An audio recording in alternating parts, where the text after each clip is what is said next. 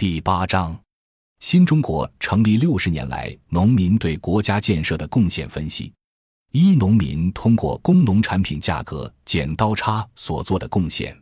新中国成立以来，特别是在一九五三至一九八六年，国家对农产品实行统购统销。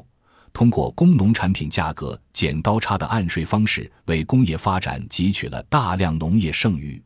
剪刀差概念产生于二十世纪二十年代的苏联，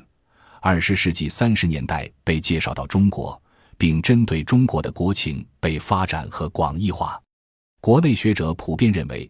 剪刀差是指在工农产品交换过程中，工业品价格高于其价值，农产品价格低于其价值。由这种不等价交换形成剪刀状差距。从新中国成立到九十年代，国家工业建设逐渐从依靠农业剩余转向依靠工业剩余。但是，工业化究竟从农民身上汲取了多少农业剩余呢？采用严瑞珍的比值剪刀差动态变化相对机器求值法，一九五二至一九九七年的四十五年间。农民以工农产品价格剪刀差的方式为国家工业化提供资金积累一万两千六百四十亿元，平均每年二百七十四点八亿元。自一九九三年起，工农产品价格剪刀差的相对量逐渐下降，到一九九七年已降到百分之二点三，但绝对额仍高达三百三十一亿元。二、农民对国家建设的廉价劳动力贡献。一九七八年以后。农村剩余劳动力向城市转移的速度不断加快，外出就业农民数量从一九八三年的约二百万人增加到二零零八年底的一点三亿人，二十五年增长了，被年均增长了六十五倍，年均增长百分之十八左右。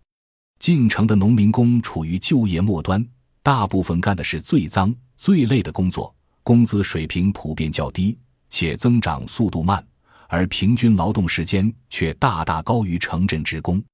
从农民工的工资及其增长情况来看，农民工的典型贡献在于其廉价性，在于多付出少索取。以城镇职工的年平均工资为参照，假设农民工的劳动生产率与城市非农产业工人的劳动生产率之比是一比一点四十五。据国家统计局的年度统计结果。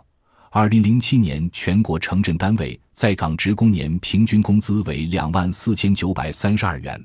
那么，当年农民工应得的年平均工资应为一万七千一百九十四元。实际上，二零零七年农民工的实际年平均工资为一万一千元左右，即一个农民工一年只拿走了一万一千元，剩余的六千一百九十四元就都留给了城镇。如果农民外出务工人数取一点三亿。则，二零零七年农民工仅工资差额一项就留给城镇八千零五十二亿元资金。若按改革开放后我国 GDP 的年均增长率百分之九点六计算，改革开放以来，农民工以工资差额的方式为城镇经济发展节省成本达八万五千四百九十五亿元。此外，二零零七年末，农民工基本养老保险、医疗保险、失业保险。工伤保险的参保率分别为百分之十四点二、百分之二十四点一、百分之八点八和百分之三十点六。那么，仅节约社保成本这一项就为城镇经济发展节省成本达两千八百八十多亿元。简单的按每年百分之九点六的增长速度计算，改革开放以来。农民工通过工资差额和没有强制规定上社保的方式，为城镇经济发展积累资金达十一点六万亿元。三、农民对国家建设的土地贡献。农民的贡献还表现在为国家工业化和城镇化提供了大量的土地及其他自然资源。一九四九年以来，尽管进行了大规模垦荒和复垦，但工业化和城镇化占用了大量的耕地。全国耕地面积由一九五零年的一万零三十五万公顷减少至一九九五年的九千四百九十七万公顷，减少百分之五点三六。据国土资源部统计，一九八七至二零零一年，全国非农建设占用耕地三千三百九十四点六万亩。根据陈锡文等的资料，一九六一年至二零零一年的四十年里，国家共征地四千五百三十点一九万亩。并且自1983年起，每年的征地规模都在110万亩以上。从我国的征地补偿标准来看，无论是根据目前依据农业产值来计算的征地补偿标准，还是考虑土地从农民手里到最后的资本化开发所获得的增值收益，农民出让土地所获得的补偿都非常低。